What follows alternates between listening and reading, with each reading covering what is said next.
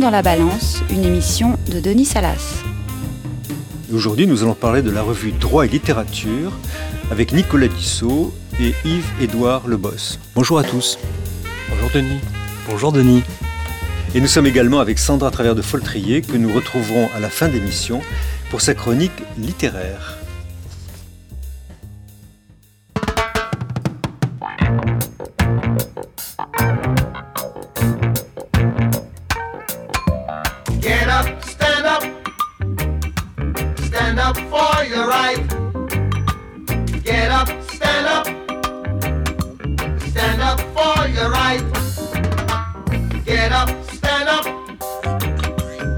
Stand up for your right. Get up, stand up, don't give up the fight. Preacher man, don't tell me heaven is under the earth. Vous venez d'entendre la chanson Get Up Stand Up for Right de Bob Marley. Lève-toi, lève-toi pour tes droits. Lève-toi, don't get up the fight. Ne n'abandonne pas le combat. Cette chanson de Bob Marley introduit, je crois, assez bien euh, notre débat d'aujourd'hui, qui va porter sur euh, le dernier numéro de la revue Droit et Littérature, qui a pour thème la rébellion, qui est au centre de la chanson de, Bob Marley.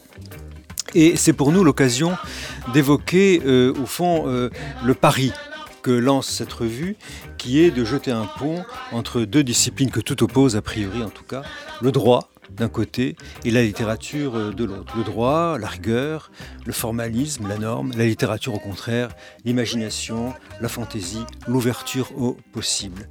Donc dans ce dialogue, surprenant pour nous Français, mais qui est assez habituel aux États-Unis, nous allons voir comment, au fond, euh, la littérature française et les juristes français vont interroger, euh, au fond, cette relation rarement abordée dans la mesure où euh, nous sommes en France euh, prisonniers des cloisonnements universitaires entre les disciplines qui interdisent malheureusement, jusqu'à présent, euh, la relation entre droit et littérature. Et pour prendre la mesure de cette discipline inédite, nous recevons aujourd'hui Nicolas Dissot, qui est, qui est rédacteur en chef de la revue Droit et Littérature. Bonjour Nicolas. Bonjour Denis. Et Yves-Édouard Lebos, qui est son secrétaire général. Bonjour Yves-Édouard. Bonjour Denis. Alors tout d'abord, Nicolas Dissot, avec vous, euh, on, aimerait, on aimerait savoir comment est né ce euh, projet d'une revue droit et littérature dans un euh, paysage juridique français qui jusque-là n'avait pas, euh, moins qu'on puisse dire, eu l'occasion de tisser un lien entre ces deux disciplines. Il y a quelques auteurs, quelques grands juristes comme Philippe Mallory, comme euh, Edward Posner, qui ont euh, publié des ouvrages là-dessus, mais fort peu au, bout- du compte. Et euh, au fond, cette initiative, comment est-elle née? Et au fond, quelle a été votre approche de la littérature? Vous évoquez dans le premier numéro de la revue euh, que c'est un, grand appel à, l'ouverture, un grand bol d'air. Est-ce que c'est seulement cela Ou est-ce que c'est une volonté, au fond, de, creuser ces relations, le droit dans la littérature ou le droit comme littérature? Eh bien, il y a un peu de tout ça, c'est vrai. euh, euh, mon combat, pour ma part, est né d'un mécontentement et d'une passion. Le mécontentement, c'est effectivement l'idée qu'il n'y avait rien. Rien, ou en tout cas, j'exagère à dessein, mais il y avait des écrits dispersés. Euh, Saleh avait déjà écrit, euh, Sandra avait déjà euh, rédigé une thèse, il y avait des écrits. Mais il n'y avait pas de canal qui structurait un champ qui méritait, me semble-t-il, d'être exploré, fouillé, etc. Donc un mécontentement et puis une passion parce que depuis le départ, depuis le dé- début de mes études, j'ai été passionné par la littérature et par le droit, et il me semblait intéressant de croiser les deux, parce que vous disiez tout à l'heure que tous les opposés de prime abord, oui, mais en réalité tous les rapprochent bien plus tôt. Hmm. Quoi, Qu'est-ce qui vous semble faire le lien Oh, L'amour des mots, le plaisir du texte, tout La simplement. narration aussi La narration, l'imagination. Euh, je ne vais pas reprendre la phrase de Giraudoux que qu'Yves Édouard déteste, mais le droit est quand même une école de l'imagination. Euh, non, mais Yves Édouard ne la déteste pas, mais en réalité, on en a fait une tarte à la crème du mouvement. Euh, mais c'est vrai que l'imagination est un pont entre les deux. L'amour des mots, l'importance des mots et de la narration. Et vous montrez, alors vous citez dans, ce premier numéro de 2019 en tout cas, un texte d'un grand juriste, un peu oublié aujourd'hui, qui s'appelle Saleil, qui écrit un texte tout à fait étonnant pour un juriste français qui n'est pas familier de, cette, de ce croisement des disciplines, sur deux écrivains, l'un totalement oublié, Paul Bourget, l'autre plus connu aujourd'hui, euh, Tolstoï, euh, sur son livre Résurrection. Donc voilà, un juriste français, dans la tradition française, qui devrait en principe ignorer sensiblement la littérature et qui fait une conférence publiée aujourd'hui par vos soins sur euh, l'apport du droit à la littérature, de la littérature au droit. Comment vous expliquez quand même cet oubli ou cette nécessité de ce rapprochement dès cette époque-là? Contexte. Euh, alors Saleh se sert de la littérature ici pour euh, illustrer une de ses thèses, et en tout cas pour euh, illustrer l'une de ses préoccupations, c'est-à-dire la sociologie, l'avènement de la sociologie. il nous a paru, Yves Edouard et moi, nécessaire et en tout cas très utile de republier ce texte. Pourquoi? Parce qu'il avait été oublié d'une part, et surtout parce qu'il faut le lire en miroir avec le prix Goncourt de 2019, 2018, pardon, Nicolas Mathieu, qui est un roman sociologique aussi, sur toute une époque, la nôtre en, en l'occurrence. et euh, et en tout cas, c'est un texte euh, important qui montre que Saleh s'intéressait à tout. Euh, vous dites qu'il a été un peu oublié, c'est vrai, injustement, car Saleh était un esprit universel remarquable qui a révolutionné la méthodologie juridique, qui s'intéressait au droit pénal, au droit civil, à la littérature, etc. Alors Yves Edouard, c'est vous qui introduisez le, texte de Saleh. Vous intitulez votre papier Roman sociologique et roman social c'est moins euh, moi qui ai choisi ce joli titre que Saleh lui-même. Euh, et c'est ça qui est très intéressant, c'est qu'il a, il a exploité, alors, dans une perspective de distinguer euh, Bourget d'une part, Tolstoï de l'autre, en créant deux catégories qui lui appartiennent, le roman sociologique et le roman social. Mais ce qu'on peut Bourget, c'est un roman qui s'appelle L'étape, qui est bien oublié aujourd'hui. Bien oublié, Et qui raconte quoi en en deux mots? Ce que je vous propose, c'est qu'on lise les premières pages de Saleh qui, vont introduire, euh, bien mieux que nous l'avons fait Nicolas et moi, toute la richesse de sa pensée. Vous serez peut-être étonnés, messieurs, qu'un professeur de droit vienne vous parler littérature. J'ai à m'en excuser envers vous. Alors déjà, on sent qu'à l'époque, il y avait des excuses. Mais la littérature, depuis longtemps, n'est plus seulement l'art de bien dire. Elle est, avant tout, l'art de traduire en forte pensée les résultats de la science, de toutes les sciences, et de la science du droit comme de toutes les autres. Le roman, surtout, s'est donné pour mission de mettre en œuvre tous les postulats de la science sociale. Notre domaine est devenu le sien. La réciproque, par conséquent, doit être vraie. Le roman moderne nous appartient au même titre que nous lui appartenons. C'est-à-dire que Saleh, dès cette époque, annexe en quelque sorte la littérature aux sciences sociales. Est-ce que vous irez jusqu'à dire qu'il euh, se sert de la littérature comme euh, une simple illustration de ses thèses euh, en matière de sciences sociales et en particulier le conservatisme et le progressisme? Très probablement. Ce que j'observe, c'est qu'il s'excuse, enfin il présente ses excuses à tout le moins, de toute évidence, il n'est pas gêné d'évoquer Tolstoï, qu'il se sent capable de maîtriser et d'exposer et d'expliquer, et de même pour Bourget. Donc c'est très certainement, et il opère d'ailleurs cette distinction, qui, est, qui rappellerait presque euh, celle de René Girard plus tard, le, mensonge romantique et la vérité romanesque. Là, il y a le roman sociologique et le roman social. Saleh a un point de vue. On sent que Tolstoï pourrait avoir ses faveurs, même si Bourget a aussi euh, un certain nombre de qualités à ses yeux. Donc il est sûr de son fait. Et c'est très probablement que la question sociale l'anime par le biais du droit. Et, manifestement, Tolstoï, dans Résurrection, qui est un, roman qu'il faut relire, hein, qui est absolument magnifique sur une erreur judiciaire, euh, euh, accompagnée d'une démarche de réhabilitation de celui qui a commis cette erreur, qui est une critique du système judiciaire russe de l'époque et du système pénitentiaire russe de l'époque, et qui sera à l'origine, effectivement, de nombreuses réformes qui seront introduites avant la révolution de, euh, marxiste. Donc il y a là à la fois chez Tolstoï et chez Saleh un souci de faire du droit et de la critique du droit un ressort de la réforme sociale très, à mon avis, très, très, très fortement. Ce qui intéresse, je crois, Saleh au premier chef. Alors, Nicolas, Nicolas Dissot, il y a aussi dans, dans, dans ce numéro un texte de Marcel Gaucher sur euh, les droits de l'homme. Euh, et alors, il y a eu une querelle qu'il faut peut-être rappeler sur euh, le choix de Marcel Gaucher par les rendez-vous de l'histoire de Blois comme devant introduire une thématique sur la rébellion.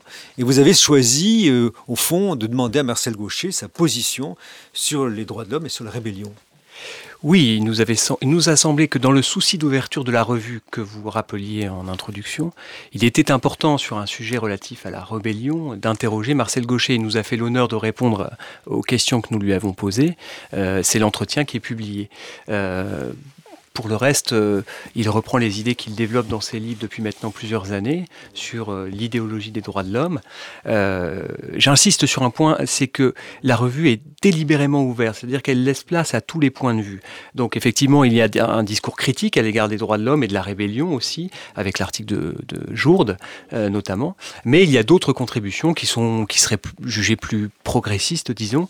L'idée de la revue, c'est d'offrir un canal de distribution, un canal d'expression pour tous ceux que le droit et la littérature intéressent et qui ont quelque chose à dire euh, Ceci étant, vous dites que c'est un canal d'ouverture, mais aucune critique n'est faite dans ce numéro sur les positions de Marcel Gaucher et même de celle de Pierre Jourde, qui lui aussi euh, a une vision extrêmement critique de, la notion de rébellion, qu'il appelle la rébellitude, si je ne m'abuse.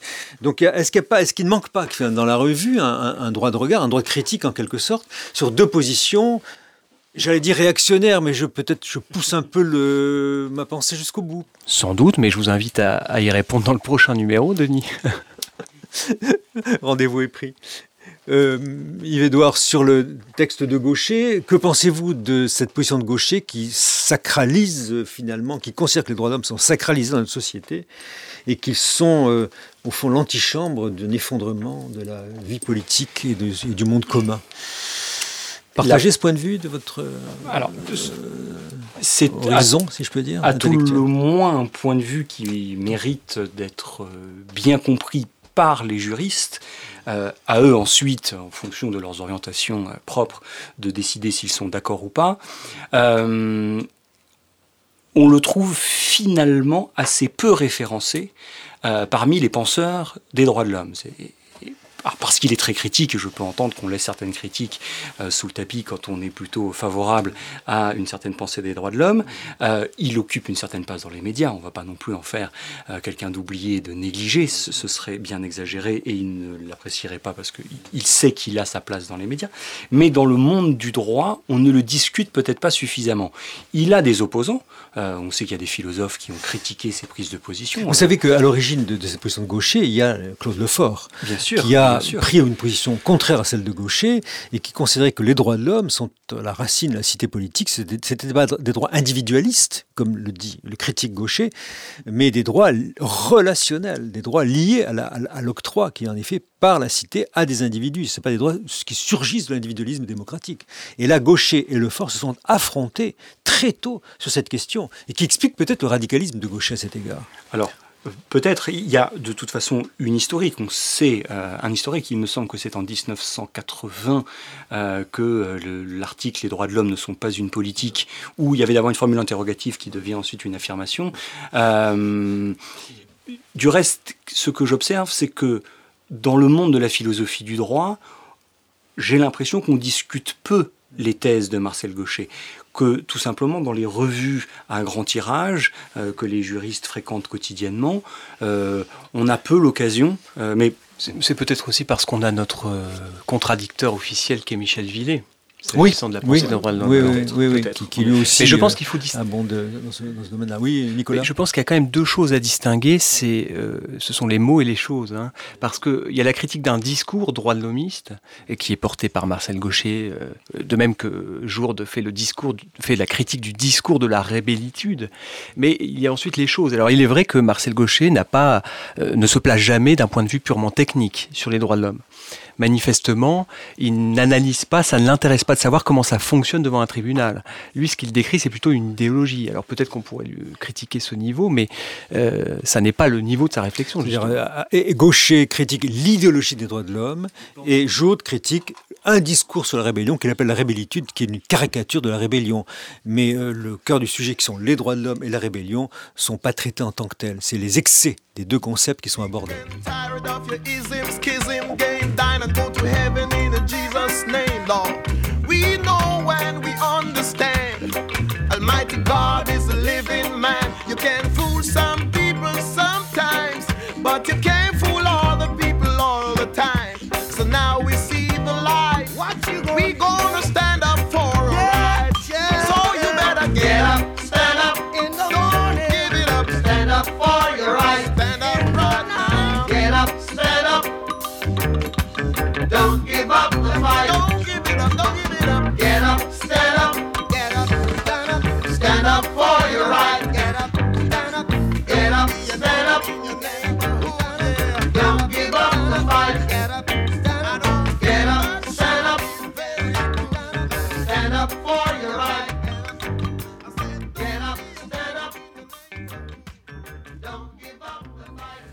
Je vous rappelle que vous écoutez Amicus Radio, l'émission La Plume dans la Balance, qui s'intéresse aujourd'hui à la revue Droit et Littérature, euh, publiée chez L'Extenso, et notamment au numéro 3 de 2019, qui porte sur la rébellion.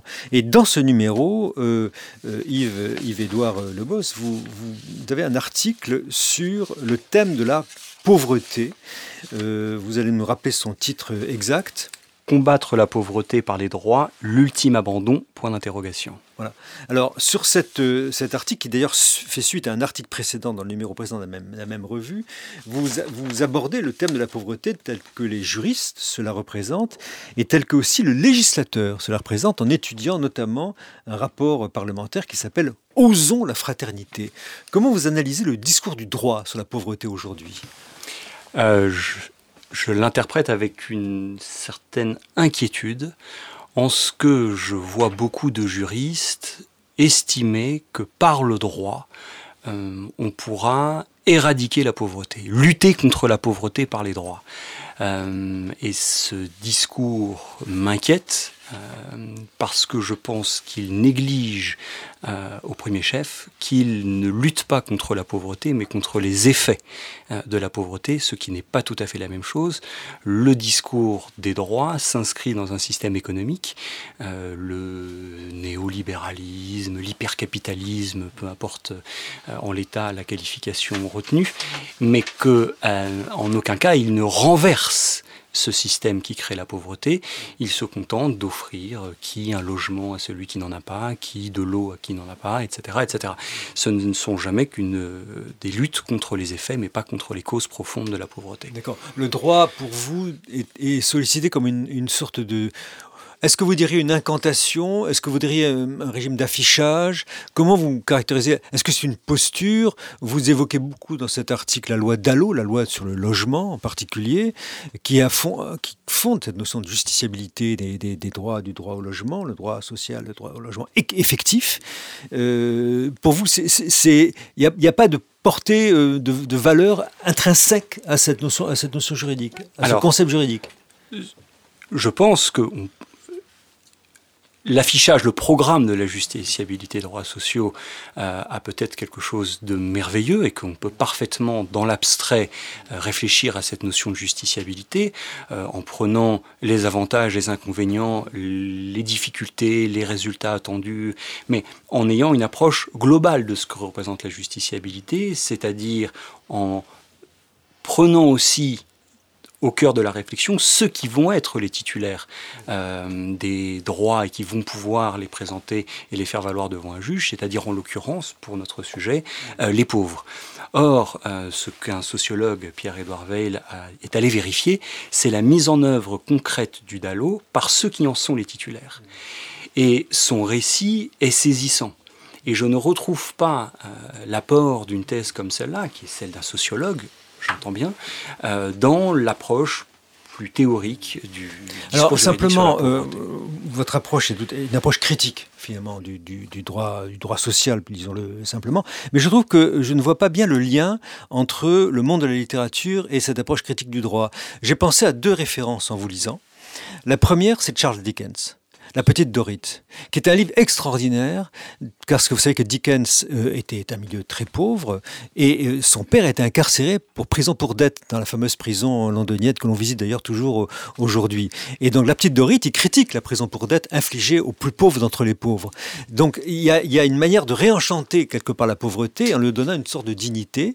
C'est un premier retour auquel j'ai pensé, puis j'ai pensé évidemment au premier homme de Camus qui est enraciné dans une pauvreté familiale, et le quartier de Bellecour à Alger, plus pauvre que, là, ça me paraît difficile, et qui transcende la pauvreté parce qu'il se situe à mi-distance de, la misère et, du soleil, comme il le dit admirablement dans le premier homme. Donc est-ce qu'il n'y a pas, de la part de la littérature, une manière de revisiter la pauvreté, mais qui reste totalement étrangère au monde du droit?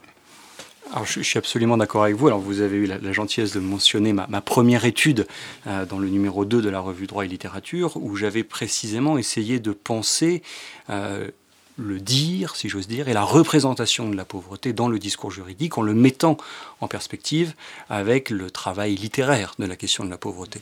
Cette distinction que vous venez de faire entre misère et pauvreté est très chère à Léon Blois, très chère à Charles Péguy. Alors il distingue misère et pauvreté. misère hein, et pauvreté, et- voilà. En quoi consiste cette distinction? Alors, il y aurait cette idée que, que la, la misère sépare les hommes, là où la pauvreté la les regroupe, euh, ce qui est déjà une distinction euh, euh, symboliquement très forte. Euh, alors Léon Blois ensuite a des distinctions empruntées à la doctrine catholique euh, extrêmement subtiles euh, et qui, se- qui mériteraient une La misère euh, sépare et isole et la pauvreté réunit. c'est ça, exactement. Et ensuite, pour Peggy, alors là, la misère serait en deçà d'un- d'une limite euh, qui serait euh, celle de la sécurité, alors que la pauvreté serait juste au-dessus. Et ce que dit Peggy, et qui me semble là pour le juriste quelque chose de très important, c'est qu'il relie bien la réalité du système économique avec le jeu de la limite. Fut un temps, le système économique respectait la distinction entre la pauvreté et la misère. Quand on était pauvre, on restait pauvre, on restait juste au-dessus de la limite, dans une sécurité relative. Et puis le système économique aurait tout cassé, et désormais, on risque de tomber de la pauvreté euh, dans la misère. Et la distinction me semble forte, et la littérature, c'est ce que j'avais essayé de dire, n'a pas peur des mots. Or, notre législateur, et parfois aussi notre doctrine, me semble aujourd'hui avoir peur des mots. On ne dit plus un clochard, mais il faut dire un SDF. Et il y a une, une euphémisation du langage qui euh, me semble très Mais il y a, il y a inquiétante. tout de même dans, dans l'histoire euh, judiciaire cette fois euh, des acteurs qui ont remis en scène la question de la pauvreté. Je pense évidemment à un, un grand juge, un peu oublié, mais qu'il faut réexhumer, le, le juge Magnot, euh, qui dans la fin du 19e, début 20e, a rendu des jugements en équité en, en- en tentant de remédier à la pauvreté avec les moyens qui étaient les siens évidemment à l'époque et qui a été la risée des juristes de l'époque parce qu'il osait justement sortir de son, de son champ de classique d'intervention euh, plutôt marqué par un droit positif. Comment vous situez dans votre réflexion sur la pauvreté la part du juge? Et notamment du juge Magnot en l'occurrence, mais peut-être Nicolas Dissot et, Sandra pour, euh, pour aussi euh, y revenir. Alors, évidemment, euh, dans l'idée de la justiciabilité des droits, l'acteur majeur, c'est le juge. En tout cas, c'est à lui que la théorie de la justiciabilité entend donner une place désormais essentielle pour lutter contre les effets de la pauvreté. Alors, euh, euh, bien sûr, c'est la référence euh, d'une certaine époque. Euh, ce juge qui Alors Magnot, juge, juge à Château-Thierry, bon juge de Château-Thierry. futur président, euh, qui rendait des jugements en équité, en ce qui était une équité, hérésie voilà. à l'époque. C'est ça, qui s'affranchit de la loi, et notamment de la loi pénale, pour rendre des jugements favorables. On connaît tous, parce que c'est un programme, programme de première année, la fameuse notion d'état de nécessité, qu'il anticipe, elle n'existe pas au moment où il rend ses jugements. Alors, il y a le juge Magnot qui est la référence des références, si j'ose dire, et puis il y a euh, mis en littérature, j'emploie le mot littérature parce que je ne crois pas que ce soit une fiction, je ne crois pas que ce soit un roman, parce que lui-même a dit que c'était ni un roman ni une fiction. Il y a le juge Étienne Rigal, euh, qui euh, tient une place euh, importante de nos jours, qui, serait peut-être l'équivalent fonctionnel du juge Magnot. Qui est un des personnages Euh, importanes dans le roman euh, Carrère, d'autres vies que la mienne, voilà. et qui donc, pour une question ultra technique attachée au crédit à la consommation, a obtenu des décisions de la Cour de justice de l'Union européenne en réponse à des questions préjudicielles. Et certains tenants de la doctrine de la justiciabilité rapprochent précisément le juge Magnot du juge Rigal. Et Comment, Non, Nicolas, vous abordez cette question? Le juge Magnot, c'était pas la risée euh, des juristes de l'époque, c'était plutôt la hantise. Ils en avaient très peur. Pourquoi? Parce que euh, c'était l'époque où le code civil vieillissait. Il s'agissait de renouveler les méthodes juridiques. François Génie avait laissé un grand livre en la question en 1899, euh, Méthode d'interprétation et sources en droit privé positif. Et voilà qu'arrive le juge Magnot, qui pratique du génie, puisqu'il il- il souligne l'insuffisance de la loi et dit que quand la loi est incomplète, il s'agit de la d'aller plus loin au nom de l'équité et de bâtir des théories qui permettent de venir au secours du plus faible. Euh, et quand Génie voit ça, la pratique euh, qu'on fait de, sa, de ses idées, là, il, revient en arrière parce qu'il crie à l'anarchie en quelque sorte. Il dit ça va aller trop loin. Du coup, il sort un autre, enfin, il réfléchit parce que Génie réfléchissait beaucoup et longtemps. Euh, il réfléchit à un autre livre qui s'appellera Sciences et techniques et qui paraîtra plus tard et qui va verrouiller, cadenasser la doctrine par le recours aux concepts généraux, aux théories générales qui ont vocation à brider euh, la subjectivité des juristes et à faire de l'anti-Magno en quelque sorte. Donc Magno, c'est un personnage très important. Euh, pourquoi? Parce que, contrairement au juge Rigal d'ailleurs du roman de Carrère, un siècle plus tard, euh, Magno met en récit, il faut absolument lire ces jugements qui sont de véritables joyaux littéraires de la littérature juridique, mais de la littérature tout court aussi. D'ailleurs, dans, dans, un ouvrage que Pascal Robertet a publié qui s'appelle La part du juge, le, juge Magno a un rôle très, très important et ce que montre cet, cette, cet ensemble d'articles, c'est qu'effectivement Magno sort le droit de la, pénalisation, euh, fait échapper à la pénalisation, révèle la créativité du, jugement et interprète le droit dans ses conséquences injustes. Il n'y a pas de coupable, il n'y a que des malheureux, disait Magno, et Anatole France a repris ça dans l'affaire euh, Donc il y a une volonté chez Magno d'attacher la résolution de la pauvreté à la solidarité, et le juge a un rôle actif dans l'émergence de cette solidarité. J'ajoute que Magno a un héritage important, euh, après la guerre, euh, la lutte contre les squats, autour de l'abbé Pierre. Le syndicat de la magistrature aussi se réclame aussi de Marniot la rangue de Baudelot. Soyez partiaux pour maintenir la balance égale entre le fort et le faible. On voit bien là une volonté d'égalité, d'empathie aussi. Donc il y, a là un héritage de, de Magno. Mais oui, euh, Magno s'inscrit dans, le ce qu'on appelait à l'époque le solidarisme, Léon Bourgeois, etc. Tout un mouvement de pensée qui redevient d'une actualité brûlante. L'idée de faire du lien, de refaire le lien social euh, autour de, la solidarité. Magno, de ce point de vue-là, euh, a rendu des jugements tout à fait instructifs d'un point de vue historique, épistémologique, méthodologique, ne serait-ce que parce qu'il recourt à une forme de littérature. C'est pas pour faire le joint avec la revue, mais ça illustre la fécondité du champ droit et littérature on peut faire un lien avec la revue euh, et la question de la rébellion. Si la question a lieu d'être posée, ce qui n'est absolument pas sûr, mais puisqu'il y a des rapprochements qui sont opérés entre d'une part le juge Magnot et d'autre part le juge Rigal, et que Pascal Robert qu'on avait sollicité d'ailleurs pour le numéro, mais qui avait euh, d'autres projets, y en a-t-il un qui est plus rebelle que l'autre? Et, la, question se pose. Le juge Magnot fait appel à l'équité en dehors de la loi, contre la loi. Euh, d'ailleurs, euh, Marianne Frison-Rache parlera de sentimentalisme. Il y aurait une face de Magno qui serait celle du sentimentalisme. Et qui est une critique voilée tout de même. Absolument. Alors, pour, chez, chez, chez, Frison-Roche. Madame Frison-Roche, c'est clairement le cas.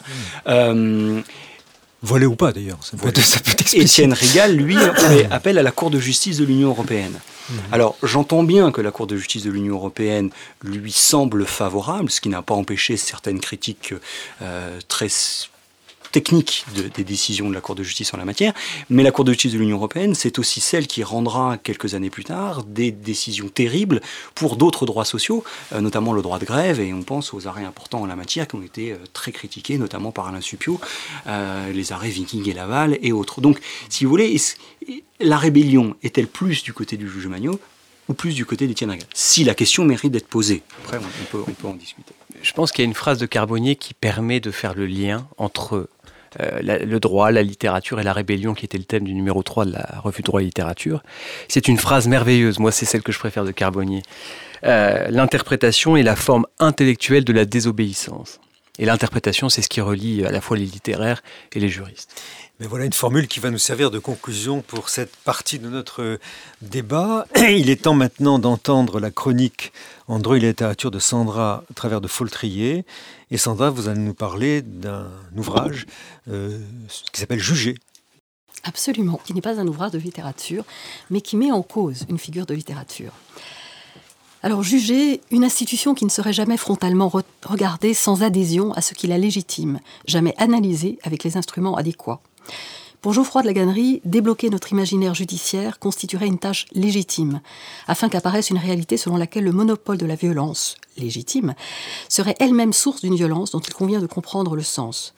Constatant qu'il y a toujours une construction symbolique et narrative à la base de ce que l'on appelle la justice, il convient, selon l'auteur, de prendre en considération l'historicité de celle-ci, dimension qui ouvre à la discussion récusant les procédés disciplinaires, alors sa discipline, à savoir la sociologie, hein, euh, à savoir les enquêtes de terrain, les statistiques, etc., etc., destinés à atteindre la réalité parce qu'ils constituent selon lui des obstacles à cette atteinte, Geoffroy de la Gannerie estime que l'empirisme ne renvoie pas nécessairement à la description de la réalité. Si nous n'entrerons pas dans le débat disciplinaire, faute de compétences, je ne suis pas sociologue, nous relèverons que dans son entreprise de démystification, désacralisation, l'auteur remet en cause la notion de scène judiciaire pour n'en faire qu'un masque. Véritable topos des travaux en droit et littérature, l'expression scène judiciaire est ici dénoncée comme témoignage d'une complicité des écrivains et critiques avec le système, ce qui est une charge lourde. Complicité qui réside dans le fait de s'accommoder d'une formule vide de sens, destinée à faire croire à la sacralité d'un ordre en acte. Écrit à la première personne, l'ouvrage confie directement au lecteur cette constatation. Je cite D'emblée, j'ai été frappé de constater à quel point les images de la justice qui circulent et auxquelles j'avais été exposé étaient fausses, ou mieux faussées. Un écart saisissant, massif, existe entre les représentations culturelles de la scène judiciaire et sa réalité. Le procès est décrit ou montré comme un théâtre où se joue un drame avec des intrigues, des rebondissements, des suspens, l'indécision jusqu'au bout, puis le dénouement au moment du verdict. Bref, L'auteur dénonce une mise en scène, une mise en scène de silence, de pause, d'acteurs avec leur rôle attitré, euh, dénonce des accents mis sur les rituels et autres pseudo-sacrements. En fait, il énonce que films, romans, chroniques, essais font un usage surabondant de cette métaphore, scène judiciaire, alors que, je cite, les audiences n'ont rien de ces moments intenses, spectaculaires ou impressionnants qu'on nous dépeint d'habitude. Ce sont des moments routiniers, plats et sans relief. Les débats se déroulent de manière sereine, régulière, quasi mécanique, normale. L'auteur avoue même qu'au bout d'un certain temps, ses audiences de la cour d'assises lui procurent un ennui profond, seul affect qu'il retient comme preuve de cet écart entre représentation littéraire, artistique et réalité. Je cite toujours Tout se passe comme si les producteurs symboliques, journalistes, intellectuels, cinéastes, metteurs en scène, peintres, etc., etc., projetaient sur la scène judiciaire une solennité, un caractère rituel qu'elle-même ne se donne pas. Dès lors, plus que l'État qui imposerait cette représentation falsificatrice, c'est, je cite, nous-mêmes qui semblons y tenir, qui la créons, qui la faisons fonctionner, alors que la vérité ne se dissimule, même pas. En gros, pour Geoffroy Laganerie, un procès n'est pas un spectacle, ce n'est pas un rituel, ce n'est pas un drame, ce n'est pas une cérémonie impressionnante, ce n'est pas non plus, comme on pourrait le croire au premier abord, une gestion sereine des illégalismes, c'est un dispositif des plus intenses de la vie sociale, Quelqu'un voit sa liberté, ses biens, ses rapports aux autres, sa réputation, ses souffrances, voire dans certains pays sa vie, soumis à la décision d'un tiers. C'est cette violence qui règne partout, à tout moment, que les créateurs devraient donner à voir bien plus que la solennité de pacotille qu'ils contribuent à créer. La culture propagerait donc, selon l'auteur, une image mystificatrice de l'État dans sa mission de justice pour, dans un premier temps, impressionner le public, et dans un deuxième temps, asseoir l'État dans sa majesté. L'auteur voit donc dans la scène du tribunal où un individu, individu pardon, comparaît devant les juges un miroir grossissant de notre inscription sous l'ordre de la loi et de notre soumission à son autorité. Ce qui intéresse donc l'auteur n'est pas la gestion des illégalismes, pas plus que des erreurs judiciaires, mais la révélation de notre condition de sujet de droit confronté à la violence bien plus qu'à une force performative. Car la violence ne réside pas exclusivement dans la sanction, mais d'abord dans cet impératif de conformité, pour lequel le moindre décalage dans les mots, le silence, le comportement entraîne la mise au banc, l'application de cadres imposés par l'ordre pénal. Les arts, notamment la littérature et le cinéma, produiraient donc des images dont la, je cite, la seule finalité est d'accentuer des processus de solennalisation qui tendent à générer les dispositions à la soumission et à l'obéissance. Et ces fictions traduiraient une passion de la souveraineté. Donc la complicité est quand même euh, bon.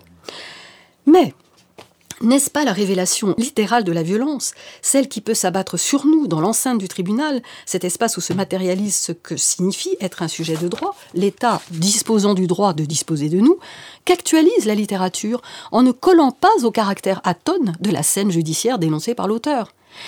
Désolidarisée de toute prétention à décrire, la littérature, même lorsqu'elle se veut naturaliste, on va dire. Hein. La littérature parvient à dire la réalité de cette violence à travers sa déréalisation même, dû celle-ci passer par la solennisation, la soumission à quelque archétype relevant de la banalité. Ainsi, le reproche de Geoffroy de la Gannerie découle d'une lecture littérale de la littérature, lecture dont il dénonce les méfaits dans l'ordre sociologique. Alors que l'image littéraire de la scène judiciaire donne précisément à voir et à comprendre ce dispositif des plus intenses de la vie sociale, les lieux communs, loin d'être descriptifs, sont, lorsqu'ils sont littéraires, des cellules parlantes qui, tel un concept, rassemblent cheminement et discours susceptibles d'induire chez les lecteurs la capacité à comprendre poids et enjeu d'un phénomène. Le propre de l'artialisation, en somme, parce que la littérature est du côté de la représentation, non de la reproduction. Merci Sandra. L'ouvrage dont vous avez parlé, vous pouvez rappeler le titre? Jugé, de Geoffroy Laganerie, 2016, pluriel, chez Fayard. Merci beaucoup Sandra. Je rappelle l'ouvrage dont nous avons parlé aujourd'hui, donc la revue Droit et littérature, le numéro 3 de 2019, publié chez L'Extenso. J'ajoute que dans cette revue, on trouvera un portrait d'un grand juriste, Guy Canivet, et euh, une nouvelle rubrique, si j'ai bien compris, le questionnaire de Proust, que vous avez, auquel vous avez soumis l'écrivain Nicolas Mathieu, parmi d'autres euh, rubriques que euh, le lecteur pourra trouver dans cette très belle euh, revue. Nous avons également parlé, plus fugitivement, mais je voulais le citer quand même, de l'ouvrage de Pascal Robert Diard, La part du juge, publié aux éditions Arquet il y a maintenant un an et demi. Voilà, merci beaucoup. Vous retrouverez toutes ces références sur notre site internet radioamicus-courrier.net, à la page de notre émission La Pure dans la Balance, émission préparée avec l'aide de Camille Blumberg, avec la technique Lucien Auriol. N'oubliez pas de vous abonner à cette émission et à nous suivre sur les réseaux sociaux.